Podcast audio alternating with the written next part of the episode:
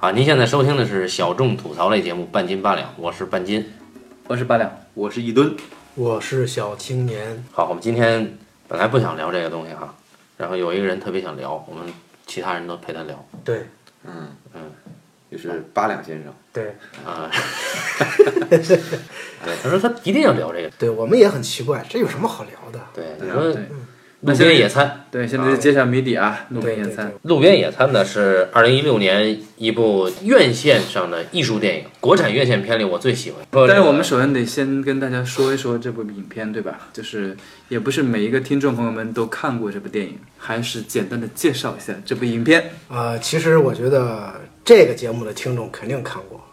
也不也未必，也未必。我们现在节目听众越来越多了。啊，是吗？对，啊，好家伙，这个影片呢，讲的是毕赣导演的处女作，讲的是有一天，呃，我们的男主角出发去把他的侄子找回来吧，这个路上发生的故事啊，这是公路片啊，公路片。好，讲完了。好，这故事梗概就是这个样子，很简单啊。对对，主要这个人他在平时在生活这环境里边可能有很多别的事儿啊，这个人本身他是一个生活的失败者，小诊所给人打针的医师，之前呢他是混社会的暴力分子，帮人扛事儿，进了监狱。出来之后呢，他深爱的媳妇儿去世了，然后这人就孤独的在小镇上一个人生活，哎，然后他在小镇上呢，唯一的牵挂呢是他诊所里的老太太医师以及他同母异父的弟弟的儿子，也就是他这个侄子。对，那个医师也是一个一个心理依靠，因为他电影一开始讲述就是说他妈妈去世的时候，因为他在坐牢，在我看来，他这个这个老年的这个女医师呢，可能在某种程度上又像是一个母亲的这样的一个身份。嗯。毕赣导演啊，是一个很风趣的人，嗯。啊，大家想了解呢，可以去看或者听另一个节目叫《一席》啊，嗯，对，听听他的演讲。很年轻哈，八九年的，哎，是贵州人。有人说呢，这是毕赣导演的一个自传体的电影呢，我们比较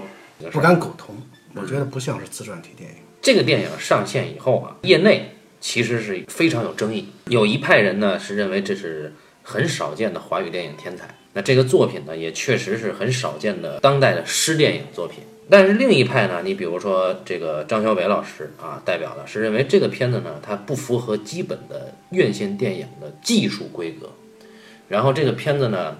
呃，他就不能认同他在院线上映，衍生出来的另一些人呢，尤其是可能是编剧职业啊，这些编剧从业者啊，认为这个片子呢语焉不详，不符合电影的基本的规则啊，等等等等，或者语法之类的啊，在颇多的争议声中，这个片子呢，呃，还是有有个两三周吧，有个两三周的院线档期，然后票房呢我印象中是五六百万，啊，然后这个毕赣导演呢，现在又拿到了下一轮的两千万的投资，对他有一个电影公司，啊，这个电影公司呢是这个影片里面一个地名叫当麦啊，他成立的叫当麦影业，就喜欢的吧，喜欢的人呢也可以期待一下。那这是周边的哈，说一说这个动机吧，就为什么我们要聊这个呢？主要是因为我们我某鸡啊，主要因为我们没得聊了。但像你们这么一说，我们听众朋友们纷纷都要寄刀片来，你知道吗？首先，顺着半斤先生说刚刚说的话，就是首先有一派人认为这部电影是一部非常优秀的诗电影，那我们首先就要解决两个问题。第一 What is 失电影？，yes，这是第一个问题，因为我们这种电影看的太少了，对吧？嗯，包括张小北老师还有其他的编剧老师们认为这个片子不好，那有没有一种可能性，是因为这种片子出现的几率很低，所以大家对它没有很多的了解，对吧？这是种可能性。毕竟大家都是从业人员，谁都不是蠢货，对不对？这是第一。为什么它是一部失电影？那第二，失电影都是优秀的吗？有没有不优秀的？嗯，它为什么是一部诗电影？而这个问题由谁来解决最合适呢？我觉得由小青年老师来解决最合适了。首先，我觉得这个什么是诗电影，其实我并不知道啊，也不是不不是这样的，我们不说定义上诗电影，因为这个大家可以查。我们的节目呢，基本上尽量不用这个知识点来占用大家的时间啊。对啊，然后呢，我是看到这个电影的时候呢，我第一个是觉得它似曾相识，因为在它的很多的镜头的语言上呢，就比如像过去我看过安哲的电影，安哲罗普罗斯，希腊导演，对对，或者像那个贝拉塔尔的电影，嗯，都会有很相似的这种电影镜头的运用。诗电影呢，如果真的从定义上考证呢，它实际上诞生在苏联，有那么几个导演呢，超越叙事为主的电影表达逻辑，其中最具代表性的就是享誉世界的电影大师安德烈·塔尔科夫斯基。就是在我们的叙事体系当中，诗是最高级的。那么在叙事电影当中，诗电影也是最高级的。对，它是通过一种叙事逻辑来断定这部电影它是不是可以用诗电影这个名字去命名。就像刚刚说的塔可夫斯基啊，比他更早的杜甫人科啊，比他现在还晚一些的帕拉让诺夫，啊，对对，就是这一批人又出了一批，就是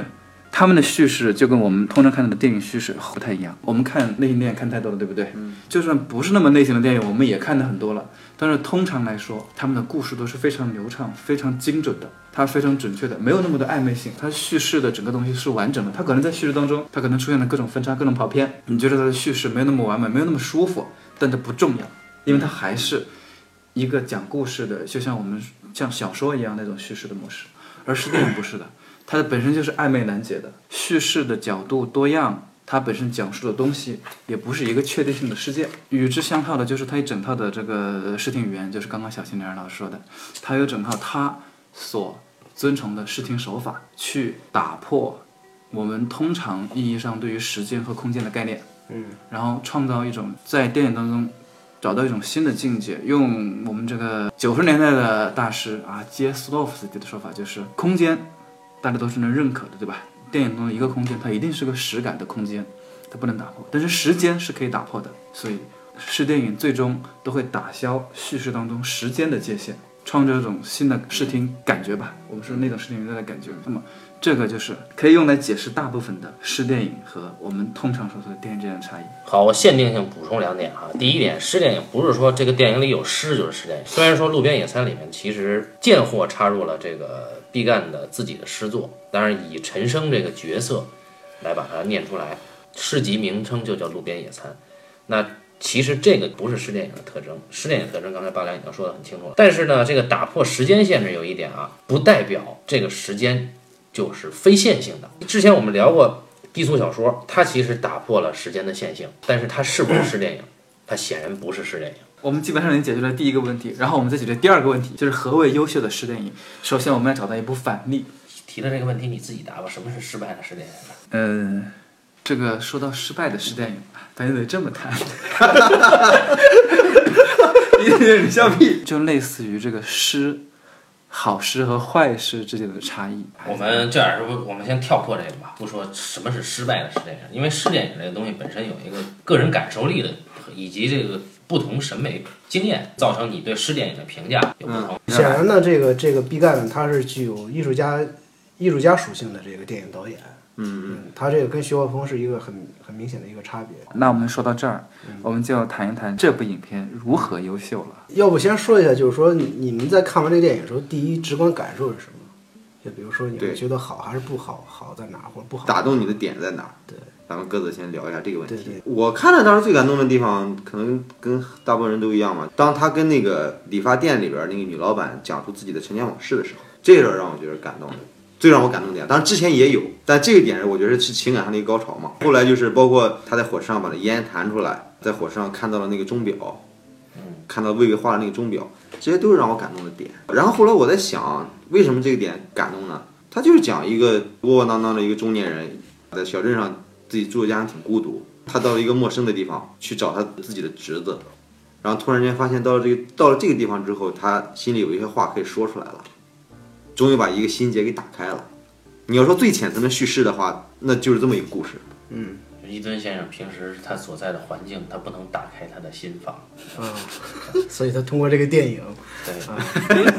反正直观感受啊，这个片子我是在电影院看过两遍，两遍的感觉其实是一样的，这一点其实有点意思，我觉得体验上哈，因为一般情况下看电影，你看很多遍，每一遍的感觉或者说认知应该是不一样的，嗯，但是这里我这两遍，然后包括这个下载了以后又看了一遍，其实基本没有太大的差别。嗯，呃，我是觉得，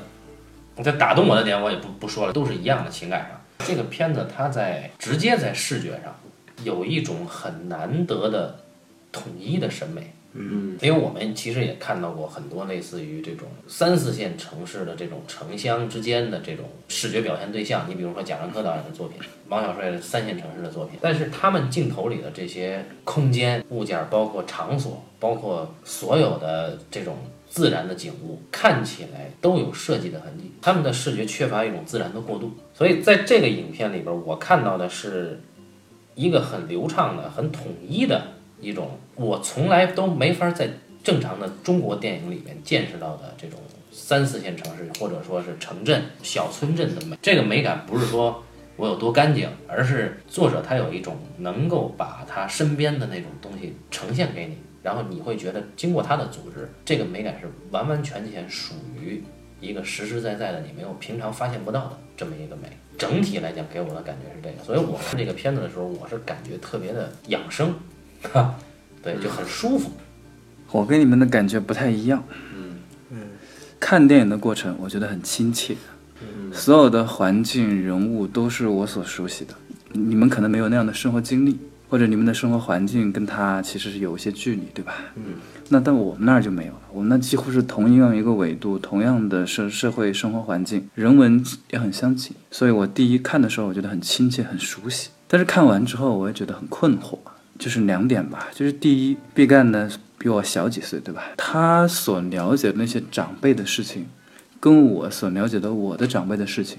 其实相似或者是很差不多的。我也很好奇，他为什么第一部片子是拍一部这样的故事？这个是我特别好奇的，因为换的是我，我不会这么去拍，然后我也不会想到第一个要拍的是他们，这是第一个困惑的地方。那我第二个困惑的地方，其实不是创作本身呢，就是我对于他所想要表达的，就是他想要打破的这种东西，呃，觉得很诧异。他其实是想打破，他其实打破的是时间的界限，对吧？空间只是他的一个工具而已，并不是他的重要的东西。时间这个东西是，就以我来说，所以我在创作的时候，隐隐约约能够感受得到，去试图去触碰，或者是试图去打乱的东西。还是会有的，但像他这种打消时间的，或者是打破时间的方法，我们以前的电影中是有的，对吧？就是这以前的电影早就已经用过了，它并不新鲜。那它带给这个观众，准确说带给我这个年龄段，几乎是跟他同龄的这种年龄段的，同样在做类似事情的人，他的感受又是什么呢？我很好奇。嗯，就第二个，其实不多，更多的不是困惑，而是种好奇，因为类似的这种打破时间想法，大家都有过。而这种打破时间的方法，大家很少会用在自己的上一辈身上。其实这个意思就是，我不太能够理解的是，为什么在他的那个人文和社会环境里边，就是如果他和我有相似的经历的话，我们都是从一个小地方读书出来，对吧？嗯，去了大的城市，接受了更多的知识、电影教育。那其实我们这一代人跟原本就离开那个地方的牵绊，甚至是越来越少的。像他这种牵绊的这么紧的。其实很罕见，所以我确实特别的困惑，因为我们跟他们那一辈的共同点是很少很少的嘛。他相当于是他讲了一个上一辈人的故事，我当时挺震惊的。但是，特别是考虑到毕赣比我们还要小几岁，所以我觉得更觉得诧异。他这个电影肯定是以表示表现时间为主，在这个时间的这个框架之下呢，空间的转变呢是为这个时间而服务的。是为他这打乱的这个时间线而服务的。我没有强烈的意识到他讲的是上一辈人，或者是哪一辈人。我只是意识到他在讲讲一个讲一个中年人，一个一个落寞的一个中年人的事儿。因为当时我的落脚点是没有放在这个人身上，就从电影一开始看的时候呢，我没有觉得这个主人公怎么怎么样。因为我更感兴趣的是主人公的每一次出场，包括所有道具的出场，他们之间的联系是什么？因为他整个电影里边出现了很多圆的因素。比如说电风扇、钟表，然后风车，呃，然后还有那球，嗯，因为这些东西的出现呢，就是说钟表就不用说了，它是一个对于时间一个直接的一个阐述。然后呢，这个电风扇还有那个风车，它代表是一个流动性的，也就是说这个流动性过程当中呢，有一个时间逝去和一个正在进行的和一个未知的一个东西，它是一个时间的一个抽象的一个延伸。然后那个球呢，它代表的是一个过去，第一次魏魏那个小孩出场的时候，他。打开锁，进入那个房间，在那个魏魏的房间里边就挂了一个球。紧接着就就是在这场戏的时候穿插了一场戏，是在那个歌舞厅里边，他媳妇把那个球给他踢过来。而且这场戏，他媳妇在那个歌舞厅里边把那个呃球踢到他身边。这场戏是不停的穿插在这个戏里边很多这样的细节当中。第一次穿插是他在这个给薇薇打开房间的时候，看到就是说准备关门带薇薇去吃粉，然后呢回头看了一眼那个球，这个场景穿插进去了。然后呢再往后的场景还有一场戏是他在那个呃当麦和他那个和他那个前妻极为相似的那个理发师的时候，又穿插了一场这样的戏。然后那个球呢，它代替的是一个过去的一个时间。然后呢，我当时是感兴趣这些东西啊，这是一个作为一个符号对于时间的一个延伸。另一个就是它镜头的运用，比如说他去找那个叫叫秀什么的女人，就是说砍掉花和尚那个指头那个女人去那个算账的时候，他有一个环形的长镜头，就是那个镜头从那边摇过来的时候，摇到一个桌上，桌上不是有一个杯子吗？那个水滴滴答答的，等这个镜头停格了一段时间，然后再摇过去的时候，时间就转变了。这个长镜头呢，也是一个讲述时间的方式。就是豆瓣有些人呢，可能对这个场景觉得他用镜头去表现时间是一个开拓者，但是呢，恰恰这不是一个开拓者，因为安哲在他很多的电影里边都有极其纯熟的这样的环形长镜头的一个运用。就是我看这个电影，第一个直观感受呢，就首先我认定了他是在表达时间。在情感这方面呢，我觉得表象上好像是表达了一个处于中年的一个失败者，他的一个游离的状态，让你感知到的是这样的，对不对？但是我认为他是通过这个东西来表达一种无常的东西。如果时间和空间是混淆的时候，你甭管什么样的人、什么样的生活背景和身份，在这个在这样的一个混淆的时间和空间里边，所有的事情是无常的，就是人的存在。它既是有也是无，所以说再翻回头去看它的片头的时候，它有一段《金刚金刚经》的一个引述。其实我觉得正是他用这段《金刚经》来引述了他的电影，就他的电影其实讲的主旨就是他在表达一个人的无常。就是我看这电影的时候，这是我的个人的一个视角。我一开始觉得这个东西是比较简单的，嗯，但事实上我看完之后，我依然觉得这个东西也没那么复杂。这其实并不复杂，它依然是个很简单的东西。是，它这个故事是很简单的，它的讲述的方法其实也并不特别，它也是比较简单的，也不能说是那么的简单，就是说很纯粹。它这个就到了一个我跟我们之前说《健身有关园》不一样的地方，他做的东西基本都是很纯粹。因为这两天就是我们会老老拿这个《路边野餐》跟那个徐浩峰的电影去做对比，嗯，就是他们两个呢是两个非就是区别非常大的导演。刚才我们说了，就是毕赣是一个艺术家属性的导演，他的电影呢更多的是一个直觉传达，也可能是由于他是一个年轻人的缘故，他有足够的冲动去表达他的直觉的时候，就是说让你看到他的电影，觉得他分外真诚。打动我们的最多的东西是因为他足够的真诚。然后徐浩峰电影特别好呢，是因为我们觉得徐浩峰的电影它有深厚的文化底蕴，让你觉得好的是这个底蕴。如果把这个底蕴抽掉的话，其实你不会觉得这个电影有什么。就像这个半斤和八两，他们要说，他们要先进入一种机制，通过这个对于这个机制了解，才能去读懂他这个电影。嗯，其实是一样，就是毕赣的电影呢，就是说你不需要去进入某种机制和就是你就是你只需要去感受它就够了。就比方说，我们并不需要知道凯里，知道郑远，对知道当买，我们通通不需要知道。我们所有需要知道的东西，从这个故事本身就已经全讲完了。对他的所有的东西都能看得到，他前面有个什么东西，后面有个什么人物，他都给你给的清清楚楚。所以这才是我看的时候第一次第一开始觉得他其实挺纯粹、挺简单的，是因为他所有东西都给到了。所有该给的东西，你说包括时间的东西，开始魏魏说我要画一个时间的那个倒过来放就可以，对不对？告诉你是什么，我就给你什么，我给的很明确。包括你刚刚说很多圆形的东西，对不对？时间流逝，原亦非圆，他最后他所有有需要表达这种循环的东西，他都给到你。这样一看，哦，大家就明白了，说说知道它是个什么东西。但这又说回来，它还是有一个基础，它这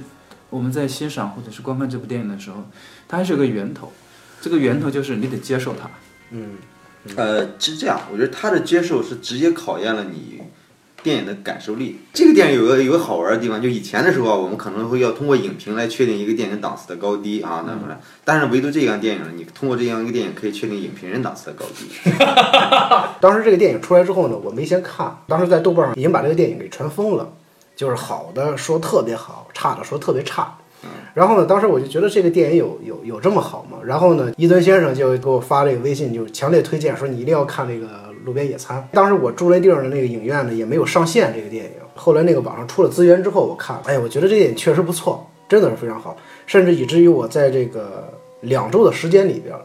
一直是沉浸在这个这个电影里边的。嗯，包括那两周的时间，它给了我很多很多冲动，想要表达的冲动这个东西。哎，对我们这一期的，就作为这一期海报的封面是小青年儿就在那个时间段画的，对吧？对对对，啊看完那电影之后，就是专门为他画了一张画。不展开解释啊，那大家去可以去对比看一下。当时看的时候，就是一直在看的时候，我觉得这个东西我很很容易接受，就是我没有任何的逆反感，是因为我觉得说长了和我最早受到的电影教育是有关系的。就我上大学那会儿的时候，有一个特别好的老师给我们上这个电影课的时候呢，他给我放的第一部电影是那个《一条安达鲁狗》。就在那个《安达鲁狗》之前，我是从来没有看过那样电影的，我一直都是看的是有剧情的电影，它是很明确的告诉你，呃，什么蜜桃成熟时，就是故故事发生的这个起因，然后发展的过程、高潮到结束，它是有一个很明确的一个故事线穿插的。然后我没有看过那样的电影，然后当时那个老师呢，在给我们上课的时候说过这样一句话，就说呢，其实这就是电影。电影是什么？电影就是说它发生在当下，也发生在过去，也发生在将来。就是你现在坐在课堂里边，你上一句话还在听我说什么，结果下一句话的时候你又跑到了过去了，然后你在过去还没转完的时候，突然又跑到了现在。然后呢，又幻想起了未来，这就是你的电影。然后他当时那句话对我的触动非常大，当时就觉得就是这个东西，其实我们每天每一个人每天都在看电影，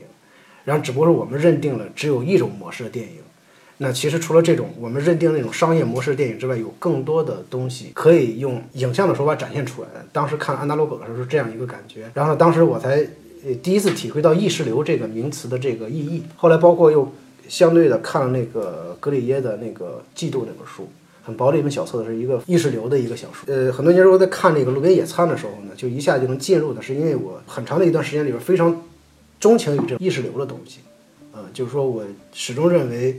人的存在，它不仅仅是存在于这个当下的这个时候的。那但是现在我们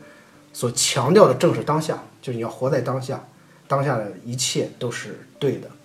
都是重要，都是有意义的。但是从我个人角度认为呢，就是说当下其实并不重要，未来和过去也不重要，它不是用一个维度可以解释的。对，这就是说呢，在电影当中，我们要把小青年刚刚说的更好的展现出来。电影我们都强调它只是有现代嘛，它没有过去和未来，对，所以它的现在就是过去和未来，就要想办法。我们想到了以前那个笨拙的办法，就是用闪回或者闪前，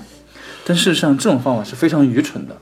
而且观众一看到你用这种方法，马上就知道你要干嘛。嗯，它当中那种过去、现在这种真正的连贯性，嗯，和他们俩真正之间的有的关系，嗯，其实反而观众是不接受的。他不能接受这种东西，所以我们现在看到，呃，越来越多的电影是很抗拒用闪回这种方式的，因为它相当于是强行让我们看到过去某件事情，它变成那种单独的解释。当然，综艺当中经常用啊。呃，我觉得国产院线片、商业片里面全都在用。对，它其实说它的观念还是一个三维时空中的一个观念，它并没有打消这种时间的观念。那路边野餐的高级就在于，它你说换一个笨拙的水货来，它就会把它弄成一个闪回。多少年前他来过大麦，在骑车，在小茉莉的歌声当中回到了过去，再发生过去的事情。这就是一个傻逼导演拍的，他就把它拍成这样，过去发生了二十二十多分钟，三四十分钟吧，当麦事情全讲完了，他也能把这事情全讲完，但他就太傻了。所以他的聪明之处就是，他能够用一种现在时态把过去未来全讲完。那么他的他的这个故事一开始我们会觉得他是发生在现代。现在那个魏魏，那个他的侄子才几岁，对不对？嗯。然后进入那个时空，在小茉莉的歌声当中啊，没有闪回，他只是到了渡口，渡口发现，哎，十几年前的老婆出现了，十几年后的魏魏也出现了，他们可以非常安稳的出现在同一个时空当中，对，根本不影响故事的走向。这个就很高级，就是他这个打破时空的观念，多年前我们的其他人都已经用过了，对吧？嗯。也不是他的创造性的发现，只是这种东西在我们现在。能够做到的，虽然大家都知道，但是你能做到那是另外一回事。嗯，即便我们都是学这个的，但是我看其他的一些影评人啊，大家会很好奇说，啊，为什么他在这儿他的时间没有把它连贯的展现出来？这这个就是很好奇的一件事情。为什么会有人这么想？啊，啊，其实这是一个人基本的一个生理心理体验。嗯，那么刚才就像我们我们四人在聊这。这个阶段的时候，可能我们每个人都在想一些事情。你通过任何一件事情，包括这个半音老师在玩这个橘子皮啊，他可能在触发到了他很多想法。哎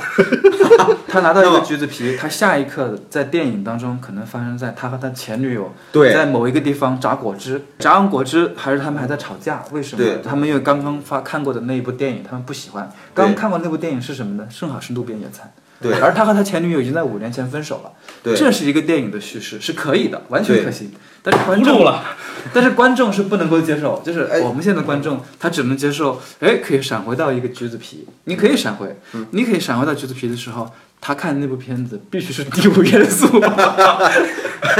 但咱们现在不聊观众啊，就聊创作者本身，就你怎么能把握得了这种？虽然这是我们常有的体验，但是你怎么能记住这种体验，而且用电影语言方式把它你看他这个呈现出来？因为前两天那个半斤特别好，很体贴的寄给我寄给我一本书，是那个书名叫那个叫叫什么来着？叫佩德罗巴佩德罗拉莫。对佩德罗巴勒莫。然后呢，因为我自我我个人看书看的特特别慢，这俩星期呢也就看了三分之一。但是呢，不录了，但是呢，就是说看这些，你足够可以认知到，就是说，毕赣这个导演呢，一定是从这样的一个作品里边得到了很多的启示。他自己说的，他最喜欢的小说。对他一定是得到更多的启示来拍这部电影。嗯，然后你看我在看这个电影的时候，我觉得它其实有两个大的部分。第一个大的部分呢是在前半段，最后一个部分呢，它就是从他要去镇远的时候，在当麦这个小镇上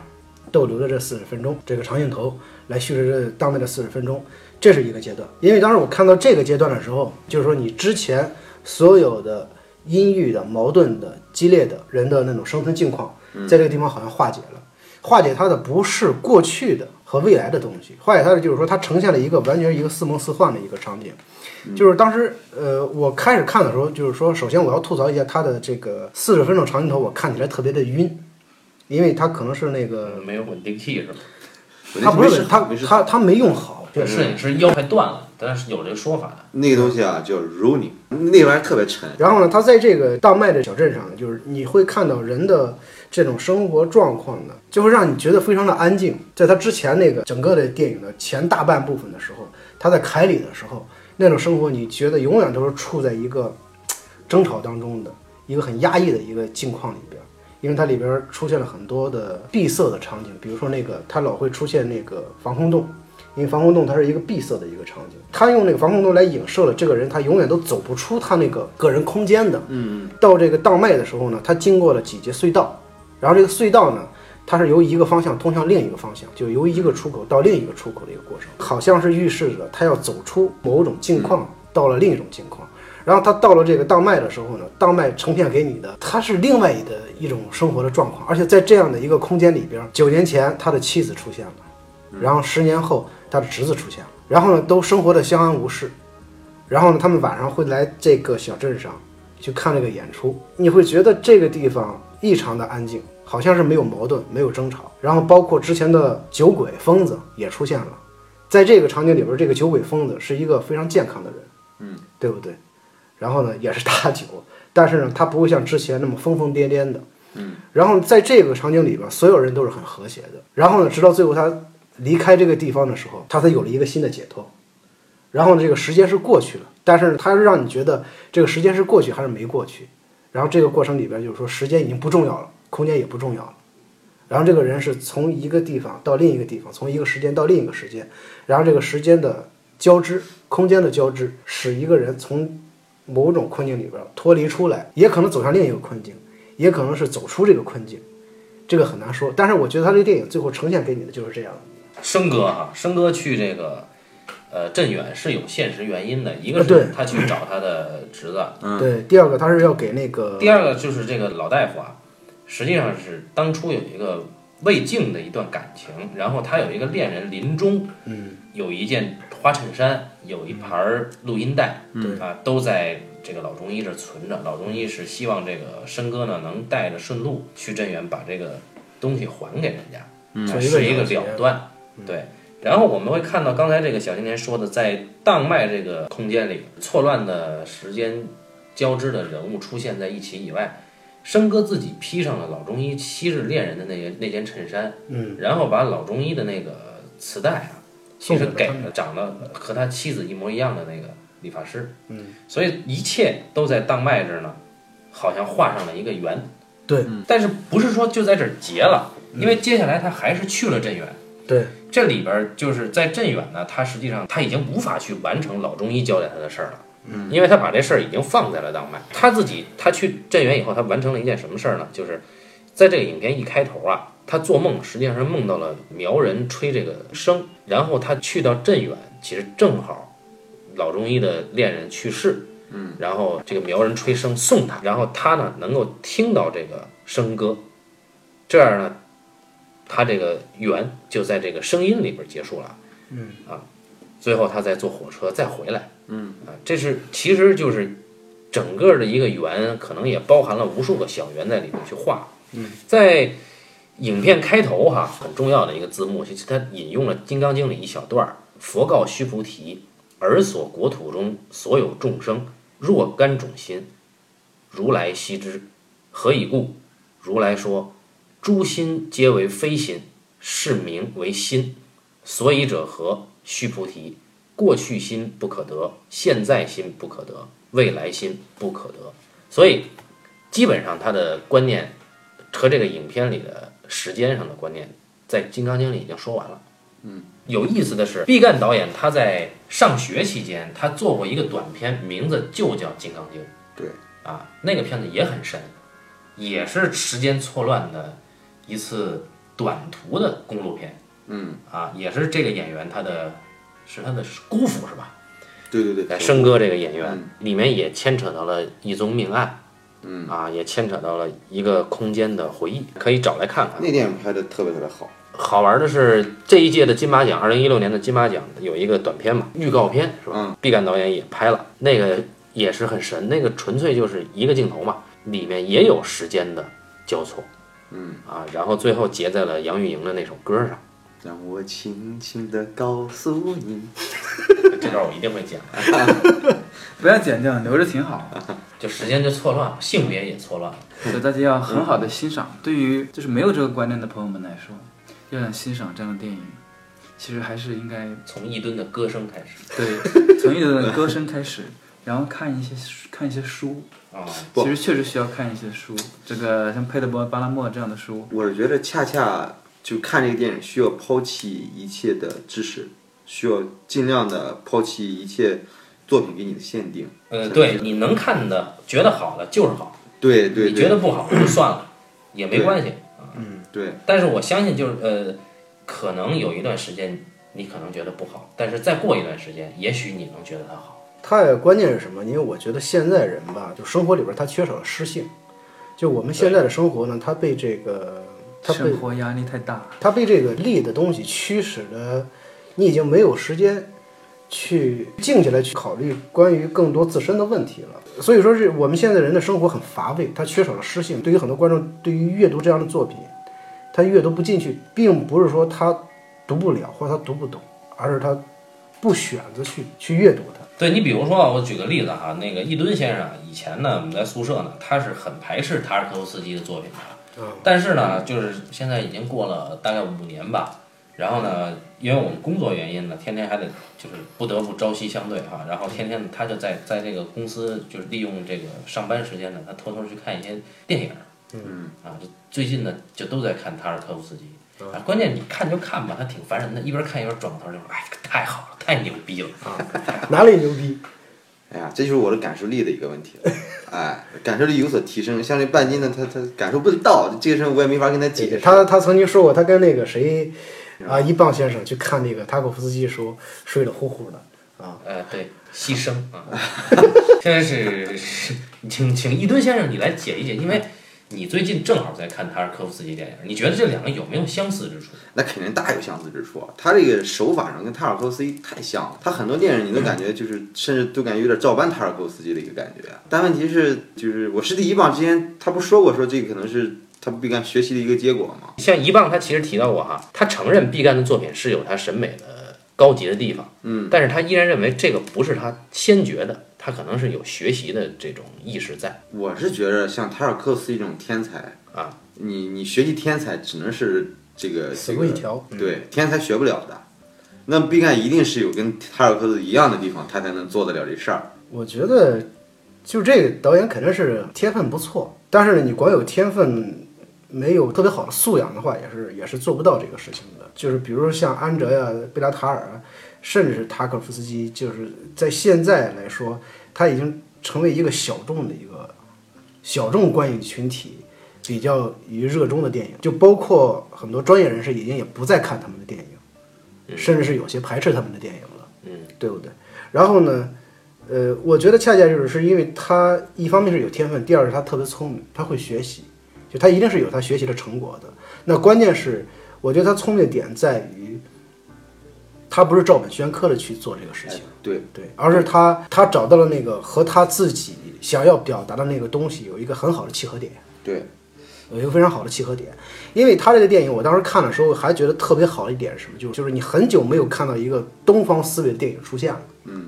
就我们看到的电影基本上都是一个西方式思维的，或者是一个国际化思维的一个电影，但是纯东方思维的电影你很少看到了，对不对？就是说现在还存活的华语片导演，除了侯孝贤的电影。嗯，你几乎是很少能看到这个这个东方思维电影，就包括徐浩峰的电影，对对不对？对徐浩峰的电影你也看不到那个东方思维的，它完全是一个是一个很严密的一个逻辑这样架构起来的一个一个语言方式，它不是一个东方思维的。东方思维的方式呢，它不是一个逻辑性的东西，对，它更接近于禅意的东西，对不对？然后呢，这个东西其实是特别特别重要，是很多人是做不到的。呃，但是呢，我觉得他在他的电影里边体现出了这个东西。比如一开始的时候，我第一次看的时候，我是带着很多批判性去看的，因为之前很多人太多人说这个电影太好了，所以我一开始看的时候就带着非常强的这个防卫性去看这个电影。但是真的是看到最后的时候，所有的对他技术的这种挑剔全部都瓦解了，因为你发现。就是他技术确实很多不成熟的地方，但是这些都不重要。就在他的真诚面前，在他的强烈的这种这种表达面前，就是你你真的就是瓦解掉了。你突然发现这个东西太真诚了，而且它就是我们自己，它就是我们自己。所以说，为什么它这里边儿它有意的削弱了空间和时间的概念的时候，比如说这个地方是凯里，或者是大麦，或者是镇远，已经不重要了。重要就是说。他是一个什么？他就是一个东方人的，他在遭遇困境的时候，他的所有的思想活动其实是这个样子的。你看到他一个很贴切于我们这个民族的人在面对事情的时候那种心理状况是这样的。就像八两说，他说他更贴合这种生活空间。比如说像半斤，他是啊一个北京城的一个小孩儿，然后呢，我跟一吨呢，我们是山东城市里边的一个小孩儿。从空间上我们是不贴合的，从生活境况我们也不贴合，但是你依然能够感受到它这个东西和我们有紧密相连的这个这个东西，其实就是我们基因里边这个基因里边这个你更改不了的这种东西。所以这个东西我觉得就是很多的作品都没有表达出来，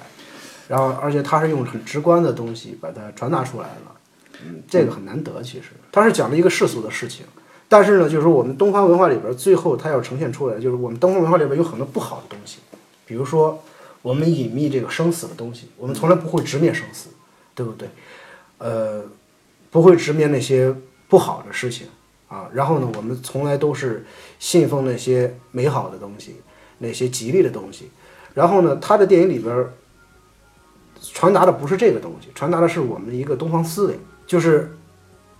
你避免不了的事情，它也发生了；想要去发生的事情，它没有发生。这些东西都是一个人生无常的一个状况，它发生不发生了，你都得去经历这个事情。但是你经历它怎么办呢？如果说按照西方的思维方式，它一定是特别像美国那样，一定是积极的，我要去抗争，嗯。我要去在这个环境当中为自己取得一个一个胜利，嗯，我要变成另外一个人。但是他不是，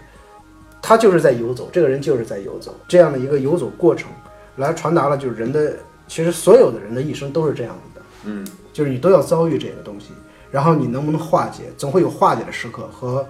你难以化解的时刻，嗯，其实是这样的。最后它有一个圆，有一个时间，有一个钟表的形式，是吧？来讲述了人的一个一生的状况，其实这样。这个片子它有一个起因，就是他世俗的那个由头，对吧？他去找侄子，他去送这个物件，包括他去找这个苗人吹笙的这个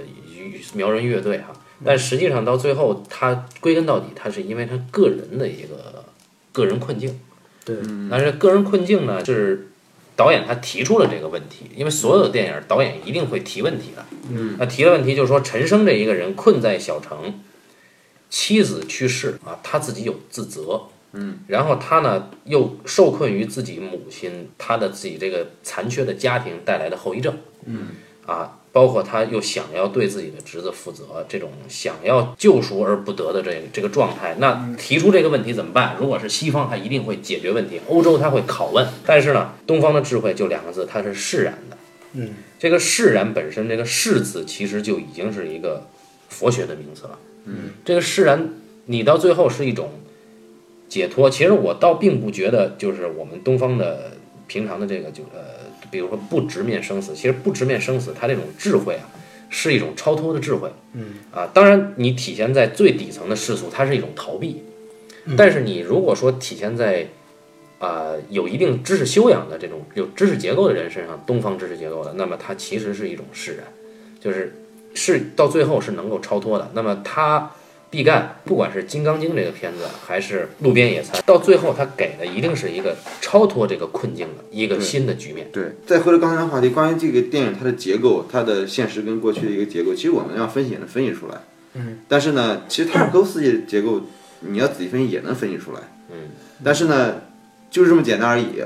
告诉你了，你去做，你你肯定做不到，因为你根本就没有那个智慧，你没有那个感受力。再看这个毕赣来说，他的电影的那种审美，他的电影那种现实感，嗯，而又现实感的那种审美，这个真真的是太东方人才能做到的东西了。因为诗这个东西吧，就是诗歌呢，它是一个很直接的一个东西。诗歌肯定是超越了时间和空间概念的，超越事件本身这个概念的。诗歌它是一个情绪或者是一个情感的直接传达。然后呢，比如说这个诗歌，就是比如说现在现在也有很多诗人，但是特别好的诗人，他一本诗集里边你能找出两三首特别好的诗就不错了。诗什么人都可以写诗，但是你要写出一首好诗来特别难写，因为你很难保证你在任何一个状况下，你的冲动都是最直接的，嗯，你的表达都是最直接的，对就这个东西是很难得的，其实是。这个电影恰恰恰是抓到了这一点，就是说，在这个影片里边，它是有几个先决条件。第一个就是说，它有这个表达冲动，而且它的表达冲动非常的足，正好赶在这个当口上，他又很充分的把他要表达的东西给传达出来了。这就是诗，他不是一个我要刻意设计多少东西来设计出来。所以说，也是因此你在他电影里边看到了很多技术上的纰漏。如果说他技术上过于完善的话，这个电影一定是不打动人。这也就是《路边野餐》跟《长江图》的不同吧，应该是。我们说说回来，刚才就说这个东方思维啊，但是很奇怪的一个现象是，你比如说啊，《路边野餐》里很打动我的一个场景，或者说是一个一个构图画面，是生哥在出狱以后啊，他那个监狱旁边有一个拱湖，对拱的池塘，那是一个工业城市嘛，他在那个化工的原料，那个池塘是蓝色的。因为我第一遍看的时候对情节没有什么太深的印象，但是这个片子你你要再看看两三遍的时候，你就是全能应对得上。对，后来才发现啊，生哥在给理发师讲的，说他在蹲监狱的时候，他给他的妻子写信，啊，他妻子其实一直想去看海嘛，嗯，然后生哥说他监狱的旁边有一个池塘，实际上是汞形成的那种蓝色，很像海面，嗯，然后他当时出狱的时候是在见理发师之前，你就不知道一个男人出狱以后为什么要静坐对着拱湖，一个人对着拱湖发呆，嗯，那这个画面只是一个美，嗯，然后是一个很现实的美，就是说你这拱湖其实在中国这种三四线城市或者是乡镇结合部的时候，你是肯定能够看到的，但是重污染区是一个。呃，对对对，但是他能把这个东西，这现实的东西提纯出一种美感来，这个恰恰是西方魔幻现实主义、呃拉美魔幻现实主义的这个一个特点。对，就是在佩德罗·巴拉莫里面，嗯，你依然可以看到是一个很龌龊的场景，但是他能够把它神话美化。但是我是觉得这中国这种东西比魔幻现实主义要高级的多。魔幻现实主义它本身这个事儿就挺吹牛逼的，这个不好说啊，这个看看魔幻现实看你要分主义它有作品的。呃它不是魔幻现实主义本身这些东西，它就存在对于现实的一种说否定可能有点太过了，但是但是有点这意思，它依然是魔幻跟现实对立的，它存在这么一个东西。但是中国这种写实的诗意，它可不不是这么回事儿。呃，不能说对立，但即使是可分的，嗯，是这么说吧，它是可分的。但是中国的诗意，它现实就是现实，但是它是有诗意的，它绝对不可能把现实里边出现另外一个东西。那个啊，胡兰成写《山河岁月》里边，他就特别推崇中国是赋比性，他特别推崇性这种方式，因为这个方式只有中国诗歌里边才能有的。而且他仔细分析了一下这个这个原因，就中国诗的诗意是从哪来的？因为中国的社会结构，就中国古代的社会结构，它是没有太多分工的，商业、农业它不会分割，而且中国古代它没有奴隶跟奴隶主的区别，所有人都要参加劳动，劳动自给自足。在这种不受限制、自然发展的生产力的状况里边，人们对于劳动本身产生了好感，这里边产生了诗意。但是在那个西方社会里边，从古埃及那时候，生产者和这个生产资料占有者，他们就是分开的。奴隶为奴隶主劳动，但是他们不可能享受这个劳动。奴隶主呢，他们不需要劳动，他们也不可能享受这个劳动。在这里边，现实跟诗意产生了分离。这是胡兰成提出来观点。我看过的书里边，这是让我觉得分析最最到位的一个，反正对于我来说最有征服力的吧。所以他始终认为中国文化是要比西方文化高级很多的。就徐浩峰提过一个观点嘛，就诗意电影，呃，和现实主义电影是西方除了商业电影之外的两种艺术电影的流派，但是没有哪个电影把诗意跟现实放在一起。即使他是格鲁斯基，他也是诗意电影，他不是说诗意跟现实融合在一起的。那么只有侯孝贤做到了，但是现在毕赣出来的电影，看到毕赣也做到了，就起码这一个电影他做到了。嗯，我是觉得，即使我看了那么多塔尔科夫斯基的电影，甚至我认为这是毕赣比他强的一点，这是东方人基因里边的一点。当然，那塔尔科夫斯基那肯定还是大师嘛。我只是说这个这个这个文化里边有本身我们现在阐述东西用的推理、逻辑、归纳这套方式，全是西方思维体系的。对。而这个东西你不能用这套方式来说明白。嗯。但是你能感受到，你能感受。咱得告诉观众，咱用什么方法来说明白了。你看，想想用方法来说明白，嗯，这就这就产生了一个你想传达的理念和你用的方法之间的区分，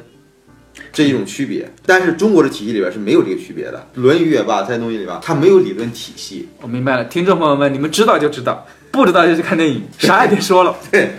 不，我是真觉得那个读几本书是好的啊，那肯定读几本书，读一读，然后再去看这部片子。嗯，它就是阅读有助于你。调整你的思维，消化，就是先贤的作品，他只是为毕赣提供了一个一个技术上的一个一个方式。如果说没有这些电影大师的作品放在这儿的时候，他可能会用一个更直观的、可能更简陋的方式去拍。他不知道，也可能会拍出来，也可能会拍不出来。但是有了之后呢，他就更明确了，就这个方式特别适合这个地方。对。其实你按道理说，最后呈现的那个时钟倒着走的那个，其实如果在别人用来是会很生硬、很傻逼的一个方法。他前面铺垫，他画火车会把那个时钟，如果你交错而过的话，正好看的是一个反向，嗯，转动的时钟。那这如果是搁在别人的电影里，会极其的符号化，嗯。但是这里边，你觉得他的符号和他的本来的那个情感，或者是他的那个表意，并没有割裂开。他这个电影啊。一开始的时候，前半段他始终在强调一个出走。一开始所有的事件的推动，他注定了陈升要离开凯里去一个地方。那比如说他在那个就是魏魏去找他爸，然后进了一个钟表匠，那个钟表匠就是花和尚，就原来的黑社会老大嘛。然后就跟魏魏说说说那个我给你一块表，魏魏说你有多少表？然后那个老歪老歪不是魏魏他爸嘛，就说他他有一屋子的表，也说他有一屋子的时间。但是拯救不回，拯救不回花和尚的儿子啊。然后呢，他在后边当麦理发师给他给他洗头的时候，他跟那个那个理发师交代过这个事件嘛，就是说他跟着这个老大，就是他儿子给他托梦说要一块表，所以说他就开了一个钟表店嘛。然后呢，这个钟表店其实是一个对现实的一个一个逝去的一个寄托嘛，追视。然后呢，在这个时候，火车声音响起了，在墙面上映出了这个火车的投影。但是我们都知道，他住在这个瀑布旁边的时候，是不可能有火车经过的。然后这个东西是一个魔幻的一个一个镜头，镜头从这儿三个人开始往他的左边移移移到墙上的时候，有一个火车的一个投影经过的时候，其实代表是一种出走一个愿望，就所有人都想逃出他现在的困境里边，想用各种办法开钟表店也好，然后老歪是想要一直口口声声的想要卖掉这个位位也好，对，你说一吨是想辞职，对，他们都是想要在他的生活里边去找一个出口，然后离开这个地方的。他们一直说，幸好我们这个地方要拆迁了。拆迁意味着什么？拆迁了意味着不是他们回迁，拆迁意味着他们要去更好的地方生活。嗯，要离开这个地方，去一个更好的地方生活。然后火车也是，所有的东西都都在推动，最终这个主人公要离开这个凯里，要去到另一个地方。因为只是一开始他没有指出他要去到什么地方，结果最后他离开了凯里，回到了他的过去。然后他在他的过去的空间里边，他呈现出来的一个时空和人物。还有时间的一个交错，然后让他觉得这好像是一场梦，他最后其实没有交代这个人是不是走出困境，因为他一开始的时候，这个影片给你的这个基调就是说，所有人都生活在困境里边，你别想走出这个困境。世界就这样，就是就像那个《金刚经》里边说的那个，说最后的那那三句话：过去心不可得。对对，过去心不可得，现在心不可得，未来心不可得。然后其实就是讲的这个东西，所有的事情，就是你你永远都都没有办法预料什么，嗯，或者是阻止什么，都会发生的。然后影片最后他给他那个镜头，他回来再回到火车上，我觉得那个最后出现那个钟表的那个那个映在火车上那个车窗上那个钟表的那个倒转，只是一个对之前魏魏跟他讲述他要在那个火车上画钟表，让那个洋洋能够看到的一个这这个事件的一个回应。然后呢，它的隐喻的成分可能会少一些，嗯，这是我个人的一个观点。对，钟表倒转的时候他是睡着了的嘛，所以这个、对这感觉是很对的。对，就是他睡着，他没有去看那个那个钟表嘛，所以说他和这个时间已经没有关系了。反正总之，这是一个有智慧的导演拍出来的智慧。对，也不知道他在未来的，如果他获得更多的资本的时候，这个电影导演会不会有一个别的变化，这个都很难说。但肯定的是，他每一个影片都会有一个叫做当麦的地方。我觉得再再聊也接不下去了哎，我在想说一个地方，就是说我其实刚才听你这分析的时候，我自己有一个惭愧，因为我感觉很多地方我都没有看到，就是没有没有没有感受到这个地方。我在想自己的啊感受力太粗糙了，包括以前。包括以前对吧？上大学的时候，对我们的大师塔尔科夫斯基说出了一些不敬的话，我都感觉很惭愧啊。你要面对三千观众忏悔吗？啊，对，现在现在由于我我我在一个非常好的一个工作单位，他可以给我一个机会让我去有时间看那个 塔尔科夫斯基电影啊，我对我对我的公司也很感恩嘛啊。这是一个招聘的软广。之前我一直在说，就是感觉我们现在对电影，就是因为最商业、最经济、廉洁、有有廉价、有效那套方式，已经牢牢抓住了我们的审美，所以我们对电影有一个固化的认知。但是呢，塔尔科夫斯基啊，打开了我们对这个电影的认知，发现我们可以用更更有智慧的方式去组织这个电影，可以用更有智慧的方式去感受这个电影。其实我觉得，就是《路边野餐》这样的电影，它出现呢，它的意义在于什么呢？就是它的意义在于，就是说它它让你在观影的过程中碰到障碍了，然后呢，这个障碍其实是最好的东西，因为障碍才能让你的思维活跃起来。嗯，就是我们已经很长时间不去看过去那些经典电影了。就是现在，你可能和很多人提到经典电影的时候，他们可能会提到的是什么？地道战，呃，不是《地道战》，可能更多人可能会提到什么这个《肖申克的救赎》《肖申克救赎》啊，这个海上钢琴师，海上钢琴师啊天堂这个电影院，可能很多人会提到这样的电影，但是真正的经典其实是《战舰波扬金号》，嗯，然后像《持摄影机的人》，我觉得这才是电影源头，真正的好电影，嗯。就是那些东西它是很好的养分，可以源源不断的提供给你更多更新鲜的东西的。对，只是我们在长期的这样的一个固定的一个价值体系之下，我已经麻痹了你的很多感官了。其实是对啊，现在的电影只是提供了一个捷径嘛。对，就像我平时在家里老爱看这个电视剧，